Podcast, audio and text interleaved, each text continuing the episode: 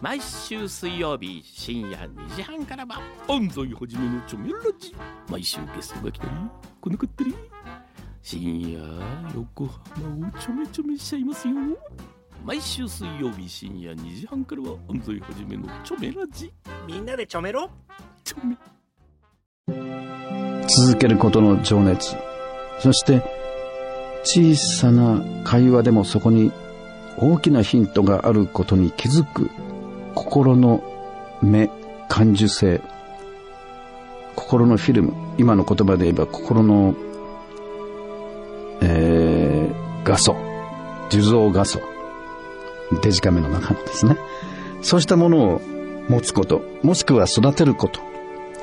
というのが人生の一つの必須の勉強のテーマではないか。というふうに思うわけです。